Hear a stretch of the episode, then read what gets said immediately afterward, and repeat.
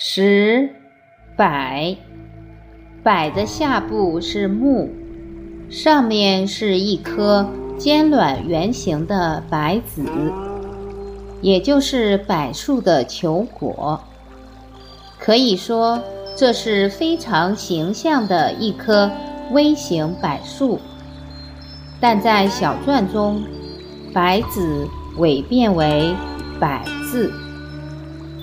并移到了墓的右边。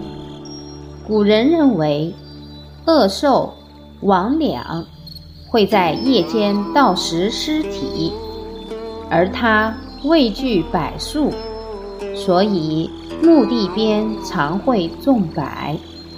同时，因松柏四季不凋，古人将其视为有节操的君子。孔子曾说：“岁寒，然后知松柏之后凋也。”现在，柏树多作为景观、绿化树种使用。